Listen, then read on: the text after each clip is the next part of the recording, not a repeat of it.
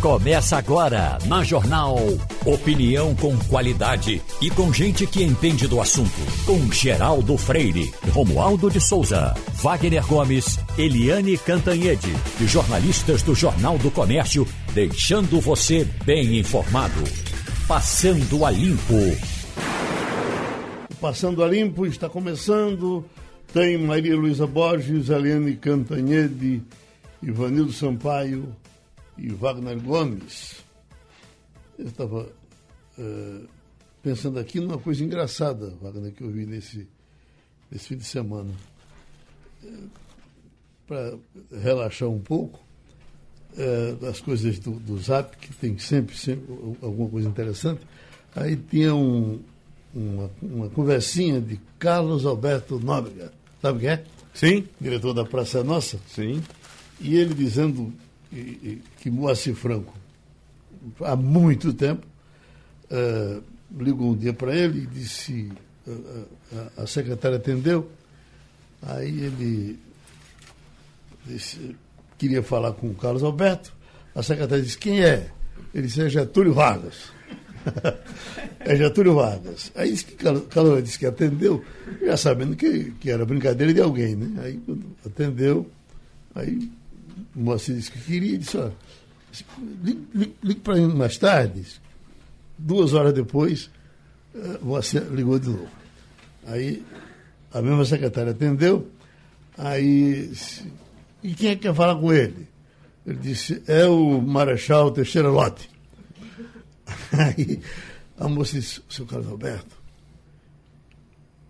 quer falar com o senhor? Agora deve ser trote, porque Está dizendo que é Teixeira Lotto, mas é a voz de Getúlio Vargas. que tinha falado com ele. Aí dá certo. Né?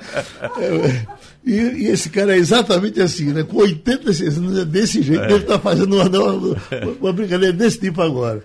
Exatamente. Mas escute, eu estava. Outra coisa que eu fiquei vendo ontem naquele, naquela confusão danada do esporte e eu me lembrando, rapaz, hoje com todos os recursos, você veja que o, o, o hábito do, do, comentário, de princípio, achou que ficou em dúvida se era pênalti, e na, no segundo lance, quando aparece realmente a pegada no pé, ele diz, olha, eu, eu mudei de. É, teve pênalti. O VAR é para isso, né? É, exatamente. Aí eu me lembro como era isso antigamente, quando você não tinha nada desses recursos que era quem a memória da, dos sujeitos. Só. Quem decidia era Luiz Cavalcante. Uhum. Olha, você, quando acontecia um lance daquele, você já via todo mundo no estádio ajustando o radinho portátil para saber o que, que Luiz ia dizer.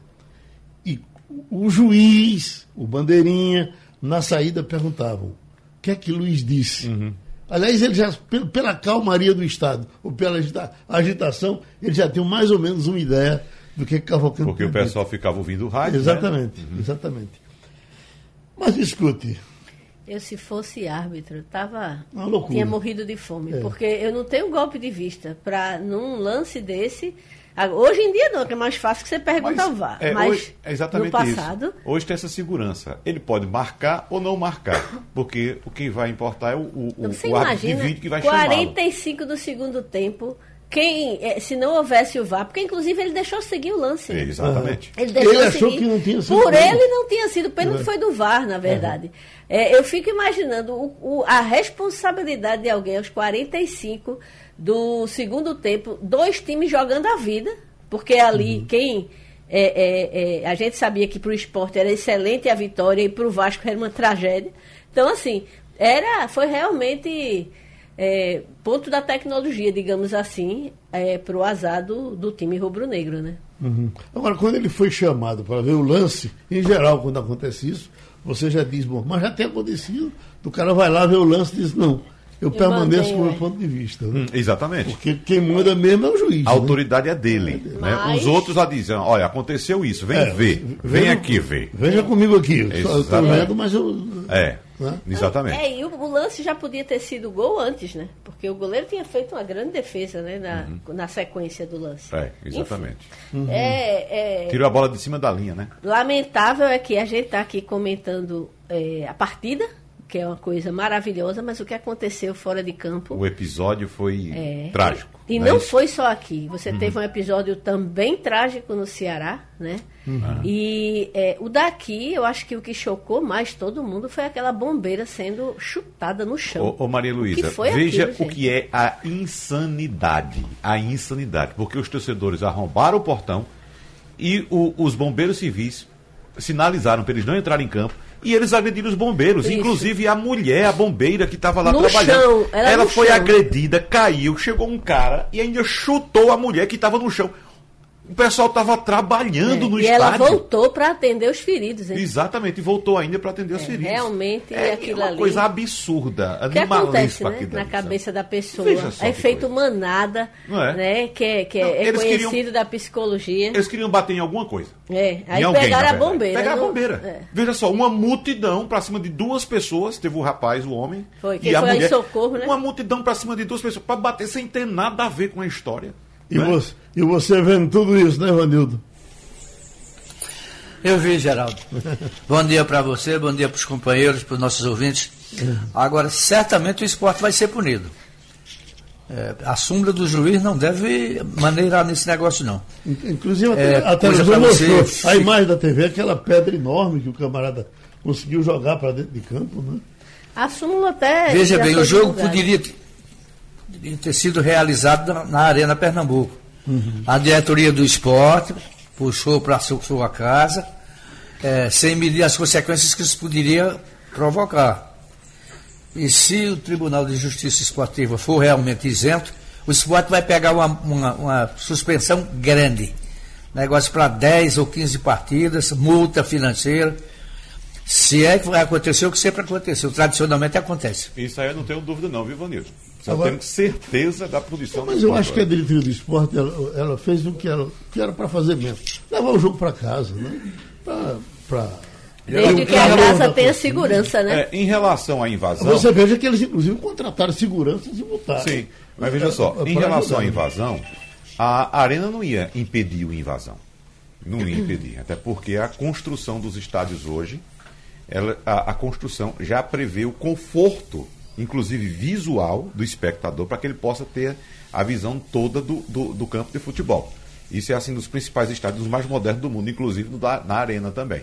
O que a, o, o, o, o esporte conta é exatamente com a lei para evitar que haja esse tipo de atitude, porque quando há esse tipo de atitude, o clube é punido e o torcedor sabe disso. Veja como mudou a relação do torcedor dentro de campo, porque antes a invasão era, era boia. Rapaz, os jogadores é? foram para lá para pedir, pra, olha, não, não venha não, se segura aí. É, inclusive. E, a dos jogadores. E né? houve uma certa con, é, contenção dos próprios torcedores. Quando arrombaram o, o, o portão, uhum. eles ainda ficaram assim, a gente entra ou não entra, entra ou não entra. Aí foi quando dois ou três partiram para agredir os bombeiros lá. Uhum. Não é isso? Mas eles, é. ficaram, eles tiveram uma contenção, porque eles sabem. Uhum. Eles sabem ser uma. Por, olha, por que há tanta confusão fora do estádio e não há mais dentro? Porque o torcedor sabe que dentro o clube dele é punido, que a única linguagem que ele entende é essa. O clube vai ser punido.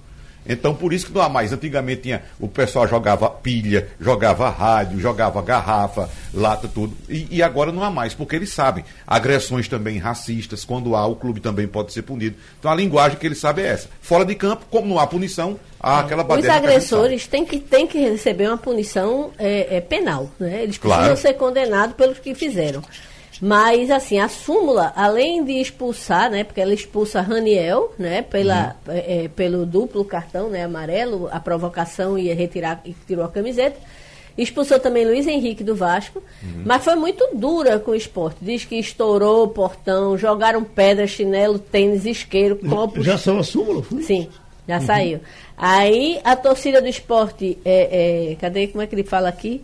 Um senhor e uma senhora bombeiros civis que estavam Isso. trabalhando próximos ao portão, inclusive continuaram sendo agredidos após a senhora já estar caída uhum. e o senhor tentando protegê-la. Então, tudo isso vai, vai ser, assim, o esporte vai pagar muito caro por isso. O, o, clube vai pagar muito caro. Uhum. Quem é, individualmente os agressores vão ser punidos porque com câmera para todo lado, de, a coisa mais frente, né? fácil, né? é, a coisa mais fácil é identificar quem Exatamente. são. É, e o clube vai pagar. O clube, eu, eu na hora que eu vi, eu disse, "Eita, o esporte vai perder mando de campo. Já estão falando em interdição da ilha. É muito mais grave, né? Então. Mas, olha, eu já vi acontecendo tudo daquele jeito, depois o juiz ia começar e, a partir do momento que as autoridades policiais disseram tem condição, pode voltar. Eu achei Mas estranho ele- o é, juiz não mas o juiz voltado. está dizendo que e não acho que o havia esporte vai se agarrar. Tem esse pontinho para se agarrar. Mas o, o, espo- o juiz, Na Geraldo, súmula está dito que as autoridades não, não garantiram. Ah, não garantiram? É, não tinha como garantir que não voltariam a ser agredidos. Aí ele disse que por conta de ter, eh, temer pela integridade dele e da- dos demais, ele Isso é o não- que está na súmula. É o que está na súmula. né? Agora, o juiz, Geraldo, mesmo com a autoridade policial de segurança do, do estabelecimento garantindo, o juiz tem a prerrogativa de continuar o jogo ou não. Ele é quem escolhe, ele é quem decide, ele é a autoridade máxima dentro de campo. Ele frente. isso, olha, comunicando o Geraldo, encerramento. Do- dois, dois policiais garantem uma turma de 30 mil torcedores. Tinha dois policiais ali, quatro. O juiz está absolutamente correto. Ninguém tinha segurança nenhuma.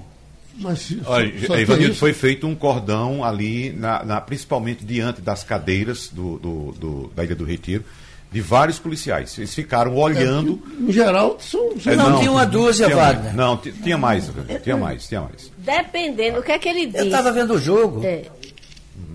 Ele comunicou que não sentisse, não, por não sentir segurança em relação à minha integridade física e dos demais profissionais envolvidos no jogo, além do ambiente totalmente impossibilitado para a prática do esporte futebol. A partida foi encerrada. É Escute, está na súmula. é, é, eu nunca concordei tanto assim com, com esses, esses, é, é, esses comentários, esses levantamentos que são feitos, até pela mídia, pela mídia eletrônica, sobre a os- os- o debate político, como nesses números que vieram agora.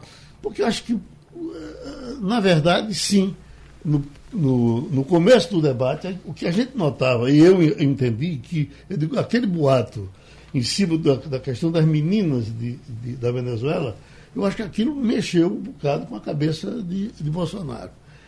E, e deixou ele com uma certa insegurança. Quando Lula vem com, com a estrelinha das crianças eh, no peito, né? Lula fez mais ou menos o que Collor fez com ele no, de- no primeiro debate, quando ele foi candidato a presidente da República. Do 3 em 1. Exatamente. Do som 3 em 1. É. Então, ah, e diz que ainda teve outra coisa que Lula teria feito para Bolsonaro, que eu não vi, e disse que tem repercutido muito na mídia social, que mostrou uma foto, se fosse esse aqui, e, e, e teria guardado a foto, eu não sei.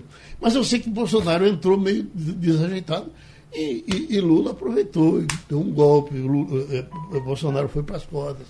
Na questão, por exemplo, da transposição de São Francisco, eu acho que eh, eh, Bolsonaro. eh, porque, na verdade, a gente já tem falado aqui, particularmente,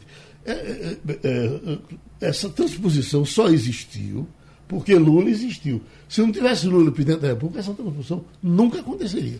Alguém que foi, peitou, a gente sabe o que se aconteceu, da, de Dom Caprio, do pessoal dizendo que os peixes iam morrer, de tudo, e, e terminou acontecendo. É, e é uma memória bastante recente. né? Exato. Que não foi uma coisa É. né, de 50 anos, foi coisa de poucos anos atrás. Né? Aí, ele, eu, por que, que ele não está deixando o Bolsonaro dominar? Ele, ele resolveu, bom, acho que a, a- a população ficou convencida disso. Agora, quando entra o tema corrupção, aí você sente que Lula leva uma, uma lapada, É. como, como o lutador quando leva uma pancada no E, fígado. e né? veja só, e nesse tema corrupção, Lula não pode nem atacar ou contra-atacar como poderia, porque ele sabe que, por exemplo, do outro lado tem gente que teve no mesmo barco que ele, por exemplo, o presidente do partido de Jair Bolsonaro, Valdemar da Costa Neto, né, que foi preso. Lula não pode nem dizer, mas o presidente do seu partido foi preso também. Não pode dizer que ele foi preso com o Lula, com o pessoal do PT, no mensalão. Sabe, eu acho que é, acaba, a minha impressão é que é, Lula paga muito caro pelo PT nunca ter reconhecido é, que houve corrupção.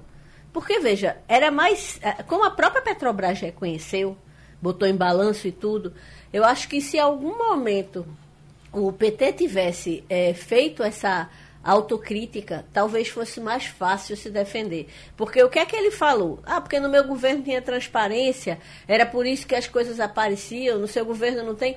Mas era, é, é, é, é, muito difícil, porque, de fato, você teve vários ministros envolvidos, você teve vários momentos é, é, que a Operação Lava Jato cercou ali o, o, Palácio do Planalto e culminou com a prisão do próprio Lula por dois anos. Embora a Operação Lava Jato é, tenha sido totalmente esvaziada pelo governo Bolsonaro, que Lula nem isso poderia dizer, como disse, uhum. É, apesar de Valdemar da Costa Neto ser presidente do partido de, de Bolsonaro, apesar de ter sido Bolsonaro quem sepultou a Lava Jato, ele não pode dizer nada disso porque ele não reconhece a parte dele.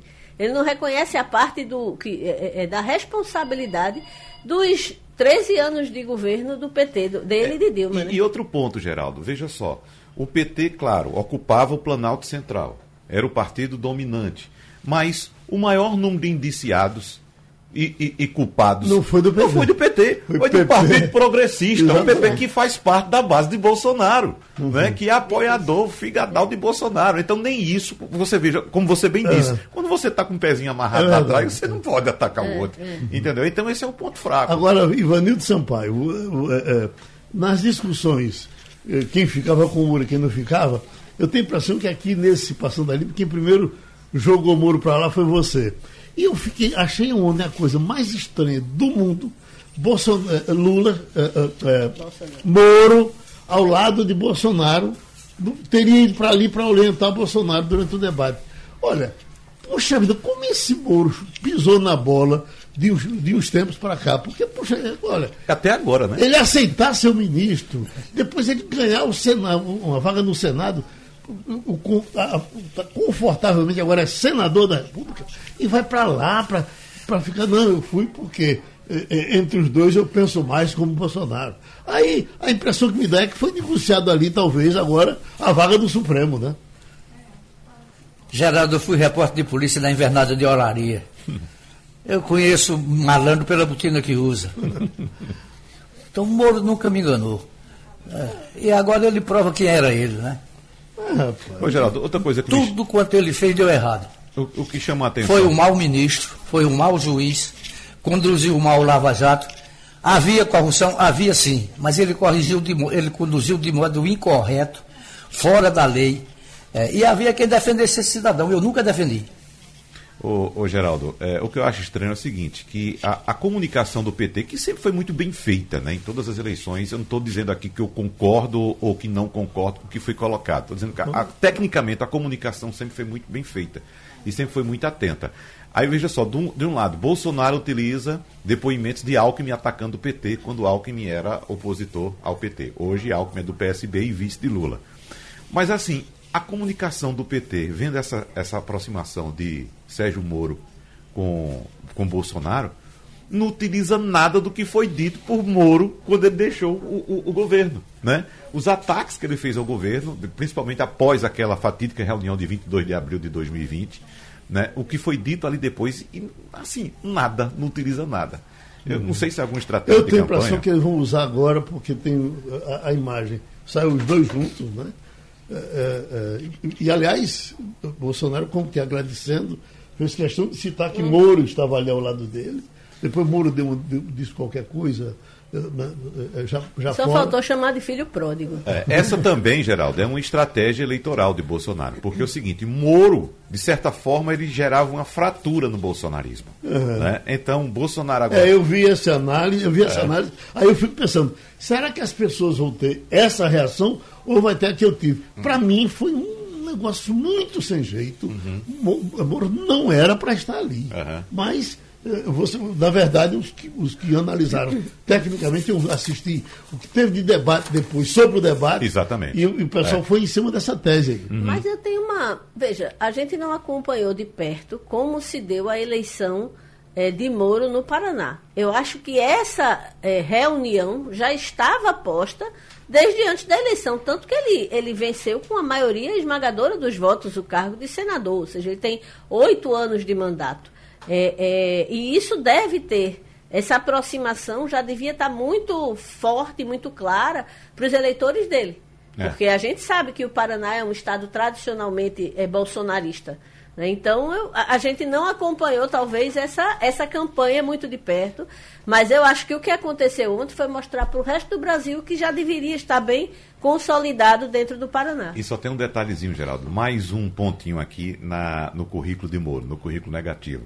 Moro foi convidado para entrar na política por Álvaro Dias. Dias que abriu o partido e venha uhum. ser candidato aqui. Álvaro Dias, candidato a senador pelo Paraná pois Moro né, deixa o partido de Álvaro Dias, depois dele ter investido tanto na, na, na pré-candidatura, e Moro vai se candidatar ao Senado concorrendo com o próprio Álvaro Dias. Em toda atividade, na sua vida pessoal, você sempre tem que tra trazer um, uma característica que é conhecida como lealdade. Né? Você é uhum. reconhecido. Política a gente sabe que não funciona muito bem assim.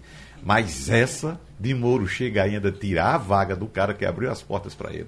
Agora, com a, é pesado. Até então eu vinha achando, olha, aí sim, é assado e tal. Mas agora, se o Sérgio Moro quiser vender um carro usado, eu não vou querer mais. Estamos com o estatístico, sociólogo, pesquisador Maurício Garcia.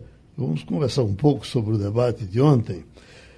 Professor, eh, eu estou vendo alguns comentários, inclusive de muitos analistas, parecem comentários de Luxemburgo, dizendo, olha, teve a tática, no começo foi assim, depois foi assado. Foi, foi isso mesmo, o debate foi, teve todas essas, eh, essas nuances, ou foi um, um, um, um banda voou? O que é que o senhor nos diz? E, enfim, a sua opinião sobre o debate de ontem. Bom dia, Geraldo. Bom dia, Maria Luísa, Ivanildo, Wagner, todo mundo que está aí, e o ouvinte também. Eu acho que é um pouco de tudo isso. Assim como no futebol, às vezes os analistas exageram um pouquinho, dizendo que os técnicos são tão estratégicos, né? E na hora que quem vê o jogo, às vezes não vê daquele jeito, e é uma, uma supervalorização da análise que é feita pelos analistas. Eu acho que com o debate também tem um pouco disso, óbvio. Existe um, um, uma estratégia, existe um, toda uma preparação daquilo. Assim como no time de futebol, quem é que vai atacar, quem é que vai defender, tem que se preocupar com esse ou com aquele jogador. Assim como no debate, os candidatos são orientados a se preocupar com determinados temas, e se esse, se esse tema aparecer, ele sai dessa forma, ele, ele faz esse tipo de jogada, no caso com a palavra ao invés de com a bola. Mas é, eu acho que também foi, foi, um debate pelo formato, até inovador.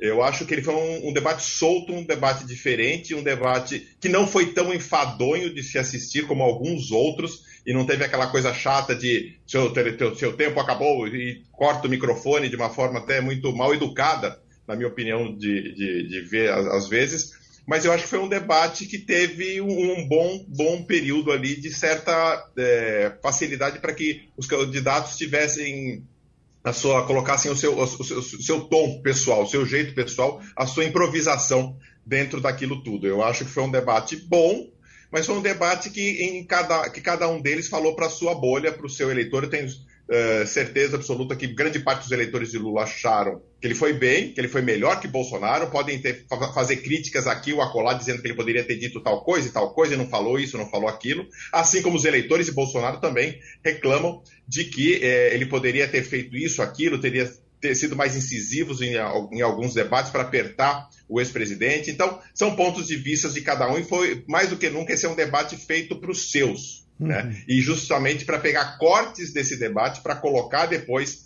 é, no WhatsApp, nas redes sociais, para tentar viralizar de que o seu candidato foi o vencedor. Então, é, aí sim ele serve de uma estratégia de comunicação dos marqueteiros, dos responsáveis pela comunicação de cada uma das, das campanhas. Mas foi um, foi um jogo um pouco mais solto. Ontem teve um espaço maior para que os, os, candidatos, no caso, pudessem improvisar um pouco mais. Agora, é impressionante como Lula comandou o começo do debate. A ponto, inclusive, da forma de se dirigir para a Câmara, ele praticamente ensinou a Bolsonaro como é que ele devia fazer porque ele é, foi o tem. guia. Carlos Bolsonaro, Mas, inclusive, disse ao pai para Exatamente. Mesmo, né? Ivanildo Sampaio, vamos nós? Vamos nós. Professor Maurício, eu, eu, assisti vários debates também. Nenhum copiou o outro. Cada um teve sua forma própria, todo mundo, todo mundo seguiu o script que estava previsto. Eu pergunto ao senhor, qual que os considera mais produtivo para o eleitor? Não estou falando para quem estava lá, não. Qual teria sido o melhor para que você tirasse uma conclusão, que você evitasse aquele candidato ou aceitasse aquele outro, enfim. Como é que o senhor avaliaria essa série de debates e qual teria, seria uma forma menos, menos é, cheia de erros para que fosse levado ao telespectador e ao eleitor? Uh, Ivanildo, você diz com relação ao formato do debate, a forma de, de, de, discussão? Aos formatos, nenhum seguiu o mesmo formato, cada um tem um formato diferente. Sim. É, Qual que é o senhor ontem, apontaria o mais o ideal, só... ou pelo menos o que cometeria menos erros?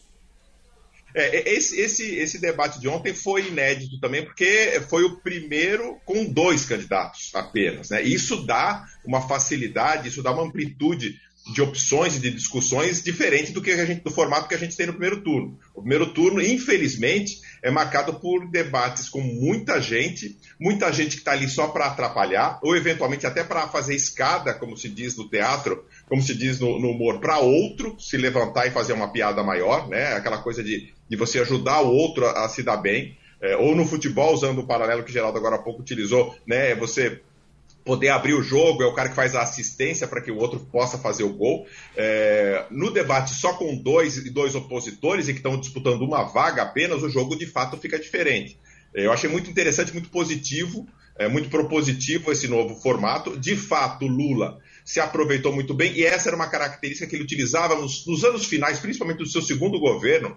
Lula aprendeu, e, e, quem conhecia ele, quem orientava a sua campanha, a sua, a sua administração, no caso, na época, dizia claramente que ele tinha aprendido muito justamente com pastores evangélicos da televisão, com o seu desempenho perante a Câmara. Ele, ele, ele andava de lá e para cá em, em, em palanques é, e sabia muito bem faz, utilizar a palavra assim como pastores. Né? É, então, por isso que também não cola muito essa história de que o Lula não gosta de evangélicos, que não tem nada a ver. Muito pelo contrário, ele aprendeu muito da forma de se comunicar com que os pastores neopentecostais fazem é, em seus cultos. Então, isso, isso é muito claro, muito evidente. E Lula ontem partiu para isso, foi aliás, a própria Bandeirantes, pelo jeito, não esperava aquela, aquela postura dele, porque a gente percebe que quando ele se dirigia bem próximo à Câmara para falar com o eleitor, o próprio câmera recuava para tentar fazer um foco melhor e não ter problema. E, e, e fico imaginando lá quem tivesse de um outro ângulo vendo o, o, a cena no estúdio da, da, da, Bandeirantes, ele começava a ir para trás e o Lula avançando como se ele estivesse querendo abraçar a câmera e a câmera não quisesse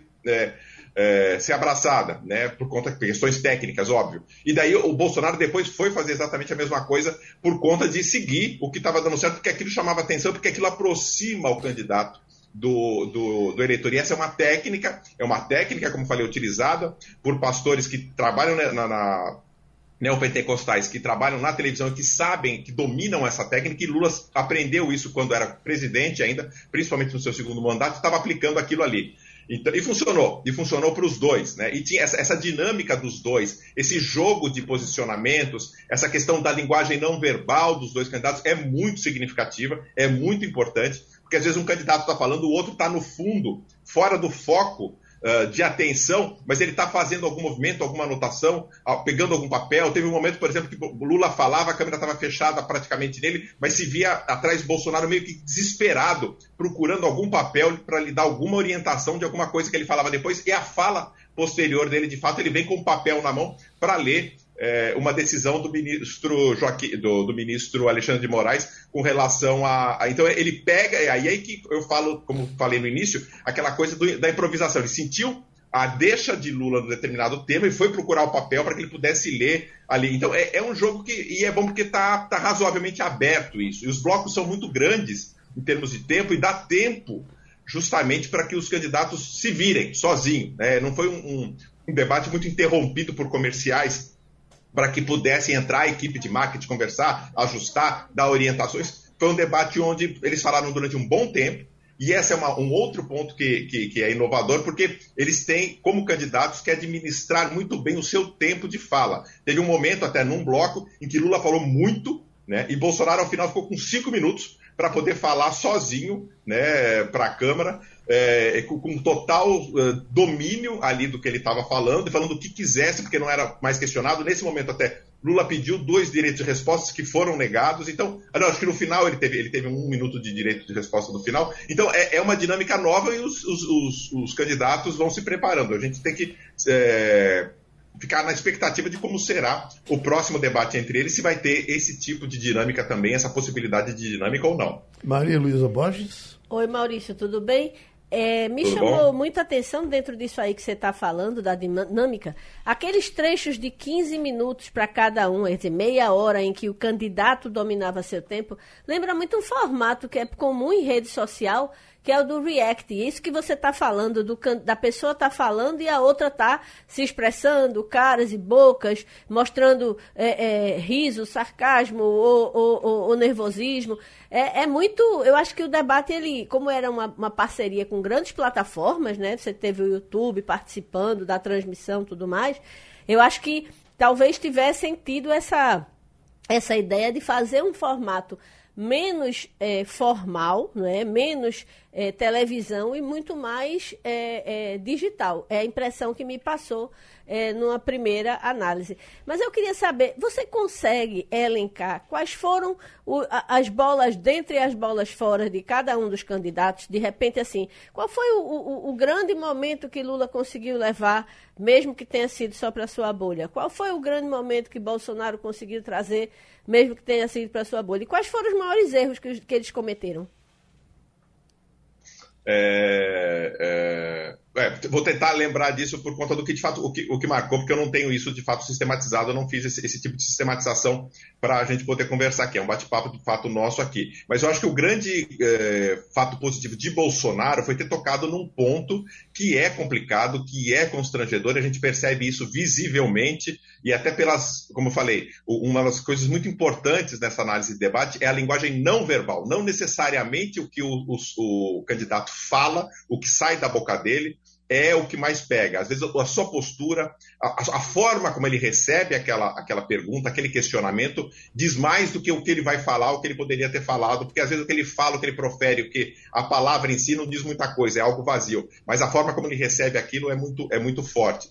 Eu acho que o tema da corrupção é, contra Lula não há dúvidas, é, e isso passa pela, pela Petrobras, é, explicações e desvios, e, esse, essa narrativa de Bolsonaro de que é, as pessoas é, assumiram que roubaram e quantidades volumosas, muito volumosas de dinheiro, na casa de, de milhões e bilhões de devolvidos. Então, isso, isso é um fato, e as empresas também, isso é um fato que deixa constrangido. Você vê que Lula fica, é, não em termos verbais, porque ele não fala muito claramente disso, mas ele, ele, ele fica de fato constrangido e apertado com relação a isso.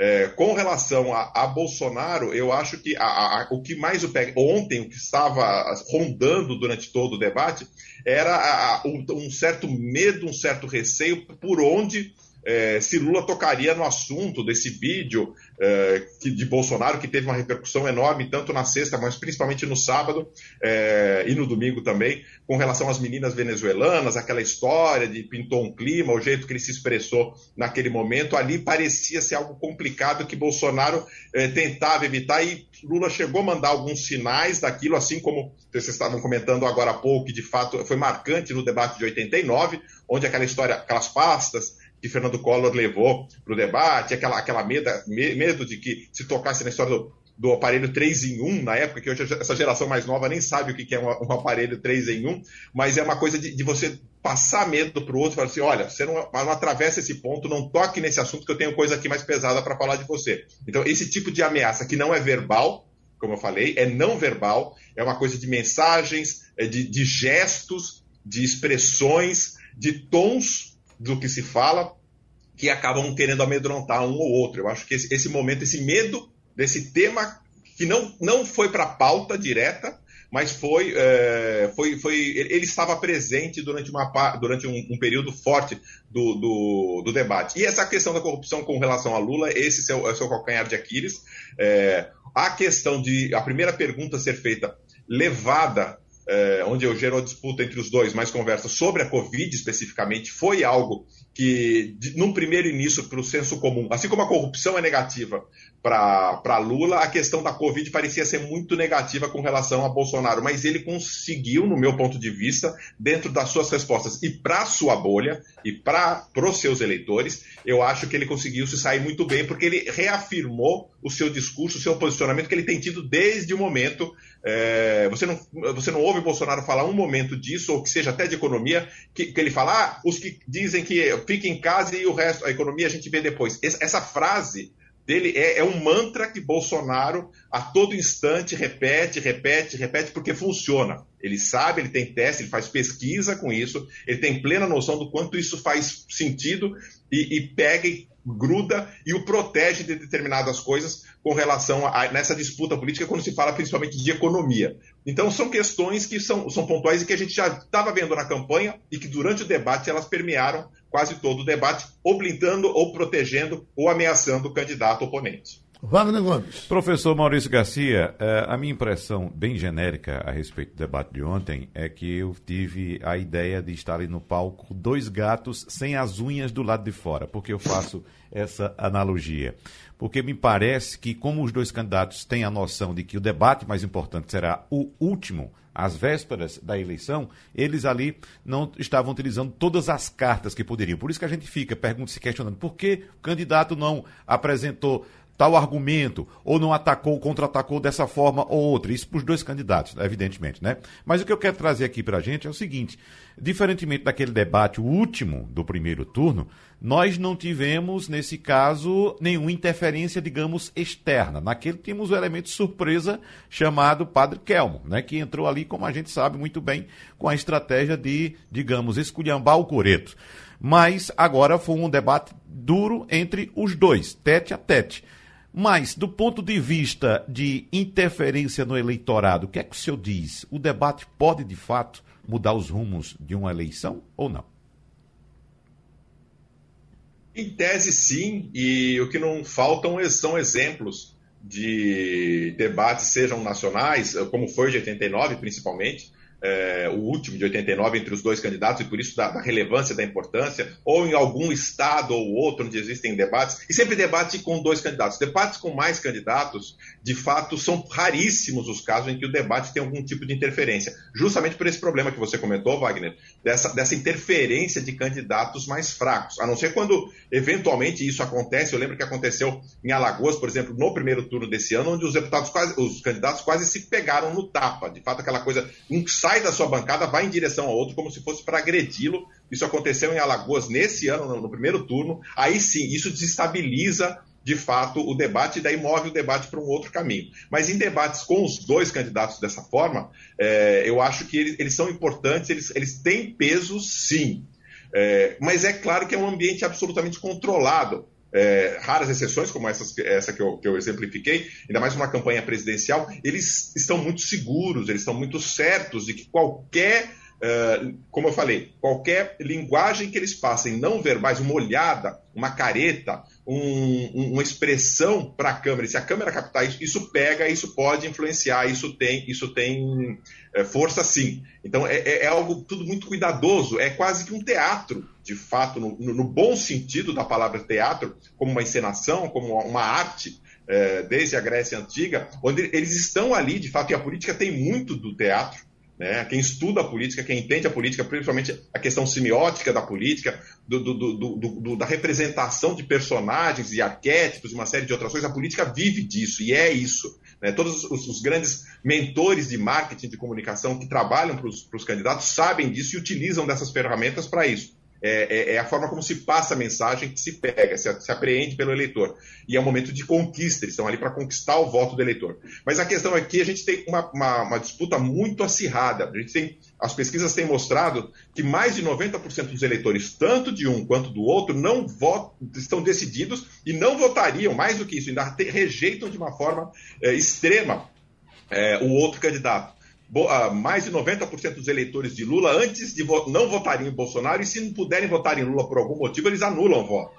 Então, e vice-versa também, e também com relação aos eleitores de Bolsonaro. Então, é, é, um momento muito extremo, muito polarizado, que gera esse momento de campanha muito tenso entre os dois candidatos. E, sim, e pensando mais a, a longo prazo, isso independente do resultado final, seja um, seja outro eleito, a gente vai ter de fato dois grupos duas metades da população brasileira antagônicas muito fortes e, e disputa. É isso, isso é que também me preocupa mais, pensando mais no pós-eleição, seja para um lado, seja para o outro, seja quem vencer, o outro lado vai estar muito insatisfeito. A gente vai ter que ter um trabalho muito grande depois, como sociedade, de apaziguar esses dois grupos e de que seja quem se, seja eleito possa poder conversar, negociar e acalmar os ânimos para que a gente possa viver, para que a gente possa crescer como economia, se desenvolver como sociedade, porque, de fato, os ânimos políticos, nesse momento, estão bem aflorados. Muito bem, professor. Por gentileza, a agenda de pesquisas a sair a partir de hoje, o senhor tem de cabeça? Porque, com relação a, a, a Estado e a governo federal?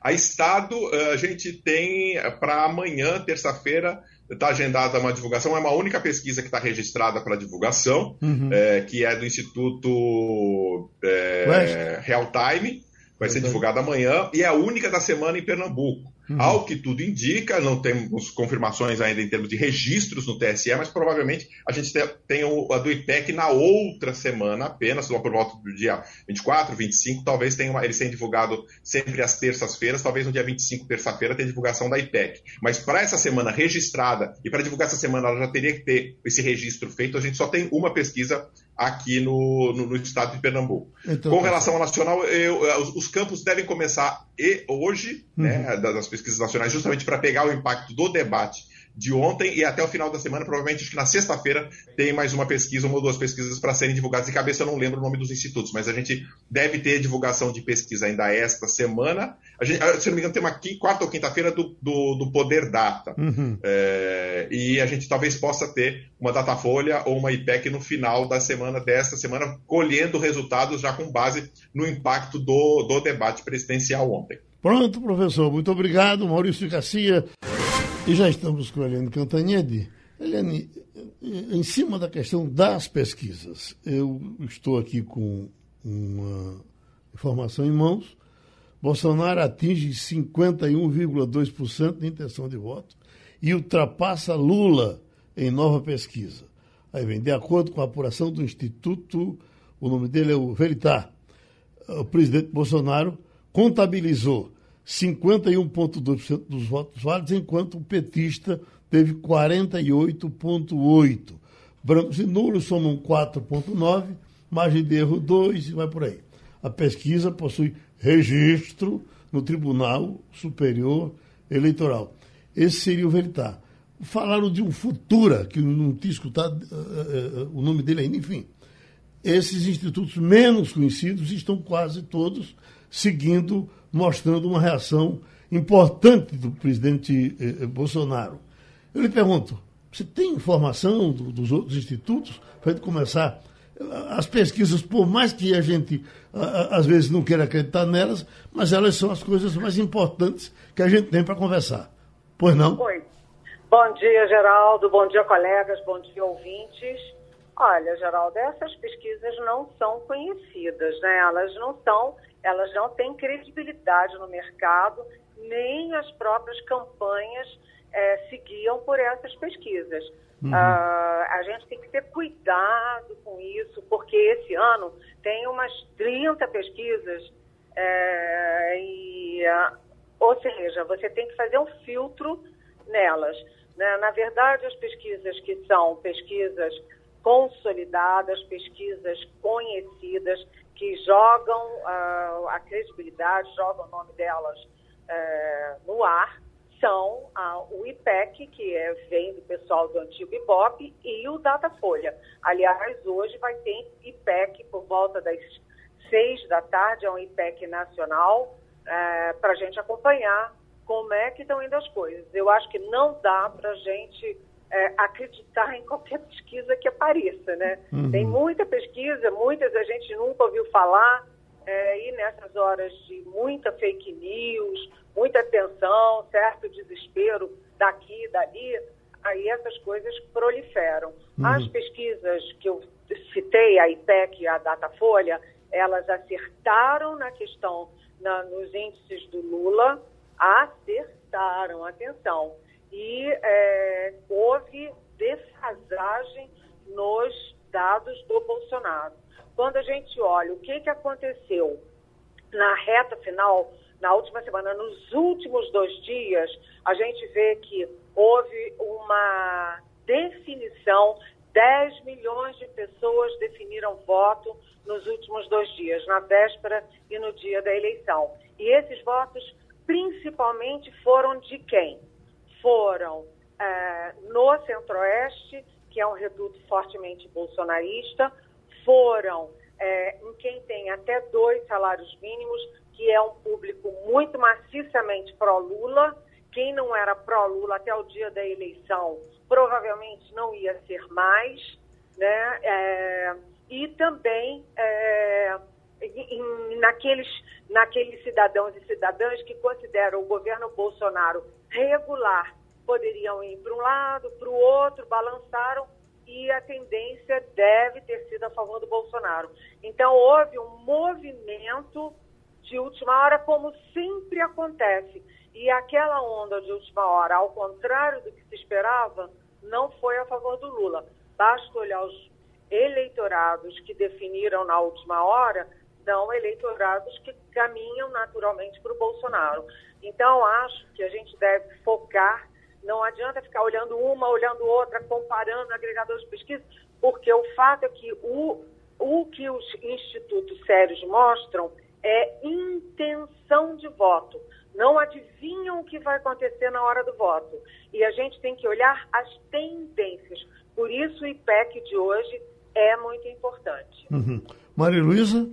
Bom dia, Eliane. Falando um pouco sobre o debate de ontem à noite, é, eu queria perguntar a você, é, baseado naquela é, máxima de que o corpo fala.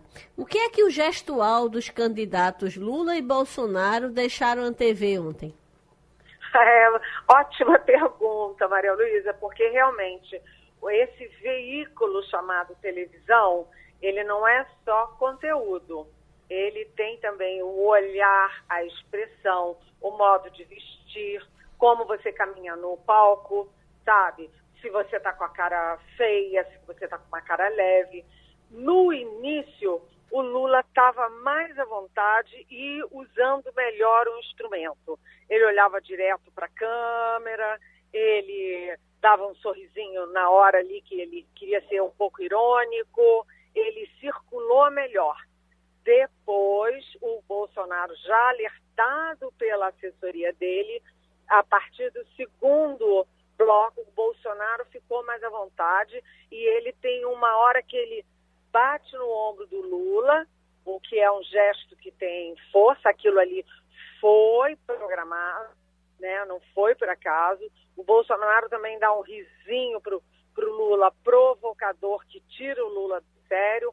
Ou seja, no primeiro bloco, o Lula estava melhor do ponto de vista do gestual e, inclusive, do ponto de vista do próprio debate. Mas o Bolsonaro foi crescendo ao longo do debate e o Lula cometeu um erro fundamental. O Lula simplesmente é, extrapolou o horário e deu de graça para o Bolsonaro, na reta final, quase seis minutos de discurso. Um discurso em horário nobre para milhões de pessoas ao vivo. Ou seja, esse foi o maior erro do Lula e o Bolsonaro aproveitou bem, porque não ia ter contraponto. Entendeu? Deitou e rolou. Wagner?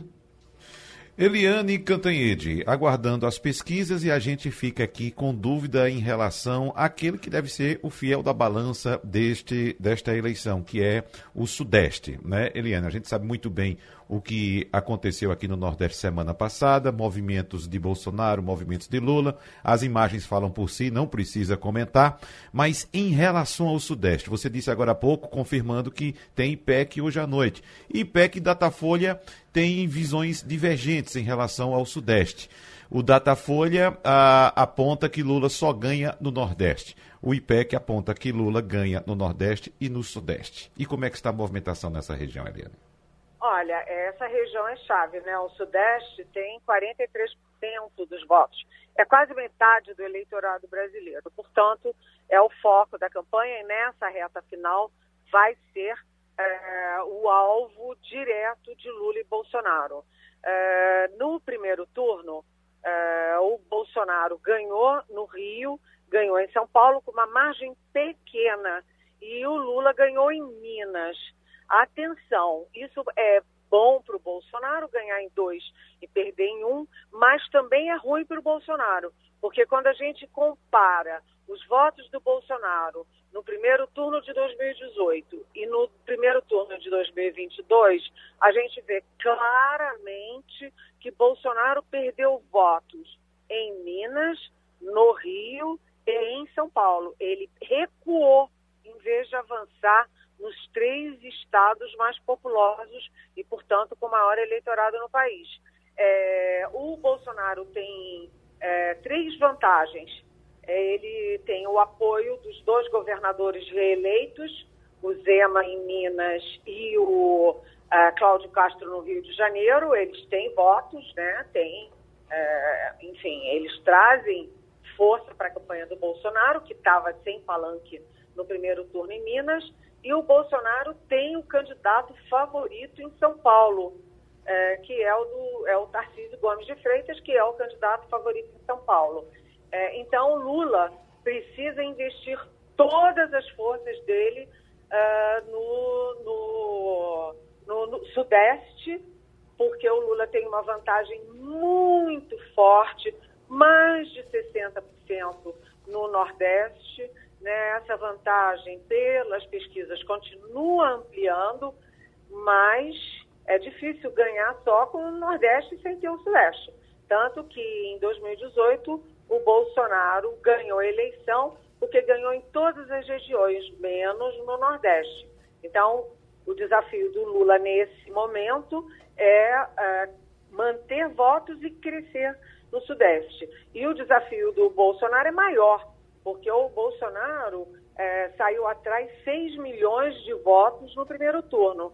Ele precisa ganhar votos. O Lula precisa, no mínimo, manter. É, vamos combinar que é muito mais difícil você ganhar votos do que você manter os seus votos. Uhum.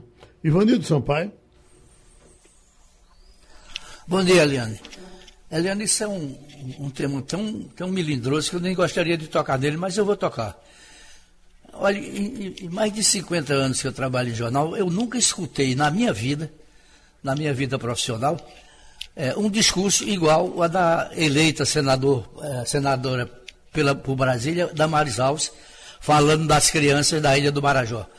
Eliane, não tem um limite para isso, não tem uma punição para essa senhora, não tem uma ação do, do, do sei lá, da justiça, do, de quem quer que seja, para conter esse tipo de linguagem para conter esse tipo de pregação? É, é, Ivanildo, eu concordo com você. Eu acho que tudo tem que ter limite e esta senhora, como você chamou, a Damares Alves, ela ultrapassou todos os limites ao usar expressões que a gente nem pode usar, né? A gente nem pode usar as histórias que ela contou e, e depois ela disse que eu ouvi o dizer ela tem duas alternativas. Primeiro, ou ela mentiu, ou ela mentiu, e aquilo tudo que ela falou da ilha de Tapajós, no Pará, não é verdade, ou ela falou a verdade e prevaricou, porque ela era ministra da mulher, da família, uh, do, dos direitos humanos, e sabia aquilo tudo e não fez nada. Que, que é aquilo, minha gente? Não pode uma coisa dessas. Além disso, é, além disso, a gente é, tem aí o, o, Jornal Estado de São Paulo, pegou quase 3 mil páginas da CPI sobre as crianças, sobre o que acontecia lá em Tapajós. Ah, o repórter, os repórteres leram as quase 3 mil páginas e não há referência, por exemplo, a estupro de bebês, como a senhora Damares falou. Eu acho que tinha que haver punição, sim, e, aliás, corre um manifesto pelo Brasil afora pedindo a impugnação da eleição dessa senhora. É um absurdo é, que essas coisas aconteçam, é, induzindo o povo brasileiro a acreditar em fake news absurdas, cruéis, sabe? Ivanildo, obrigada por você ter feito essa pergunta. Um abraço, Eliane. A gente se encontra a qualquer momento ou na próxima segunda-feira. Vamos, vamos chegando aqui na parte final. Eu estou vendo aqui pelo telão que Michele Bolsonaro está sendo despachada para ir para a Venezuela para tentar maneirar um pouco o desconforto que teve Desse com, fim de semana, né? com aquela, como é que o meu nome do negócio aquele. As venezuelanas. Não, a palavra. É, pintou um clima. O negócio de pintou o clima. Pintou um clima. Então, porque de qualquer forma, houve uma atitude errada ali. Quer dizer, se pintou o clima ou não pintou o clima, mas o negócio foi tratado de uma forma, com a, com a vontade de querer eh, badernar essa coisa de relação eh, eh, Venezuela e, e, e, e PT. Aí o cara apela para tudo e me parece que ela está sendo, sendo eh, exportada para a Venezuela para uh, negociar por lá, dizer que Geraldo, isso quando pedir acontece. desculpa e etc. É, né? isso quando acontece, isso denota um grande prejuízo à campanha. Então, toda campanha, agora, as duas campanhas, ah, em qualquer lugar, até mesmo aqui em Pernambuco, as campanhas têm centrais de monitoramento. Então, fica acompanhando as mídias sociais, a repercussão. É tanto que Jair Bolsonaro teve que gravar um depoimento uma a uma e meia da manhã. disse que teve a pior noite da vida que foi a anterior. né? Pois é, então imagina como é que estava a movimentação da campanha. Corre, corre, corre, que o estrago está grande. E tem uma frase que era muito usada por Java Vasconcelos, que ele dizia: a pior coisa em campanha é você explicar as coisas. Tem que explicar. Quando você parte para explicar, significa que você levou uma pancada grande, você vai para a defensiva. Né? Então, por exemplo, quando há um ataque e o, o, o, oponente não, não se pro- pronuncia, é porque aquele ataque não surtiu efeito. Né? Por exemplo, o, o grande tema que tivemos semana passada foi a questão dos presídios, da votação dos presídios. Veja que a, a, a campanha de Lula não levou muito esse assunto para o guia eleitoral. Né? Fez outra peça, utilizando outros termos, no caso do, do- que a gente já tinha comentado, inclusive, aqui, dos assassinos que votam em Bolsonaro tal, aquela coisa, mas não entrou muito. Mas essa, veja como, como bateu na campanha de Bolsonaro. Inclusive, ele teve que pagar impulsionamentos nas mídias sociais, gastou mais de 150 mil reais de impulsionamentos para tentar desfazer essa, essa questão. Agora, fica outro, outra questão aí para ser avaliada, Geraldo, que Jair Bolsonaro ainda não aprendeu o que é um cidadão comum, que é um deputado federal e muito menos o que é um presidente da República. E terminou o Passando a Limpo. A Rádio Jornal apresentou opinião com qualidade e com gente que entende do assunto. Passando a limpo.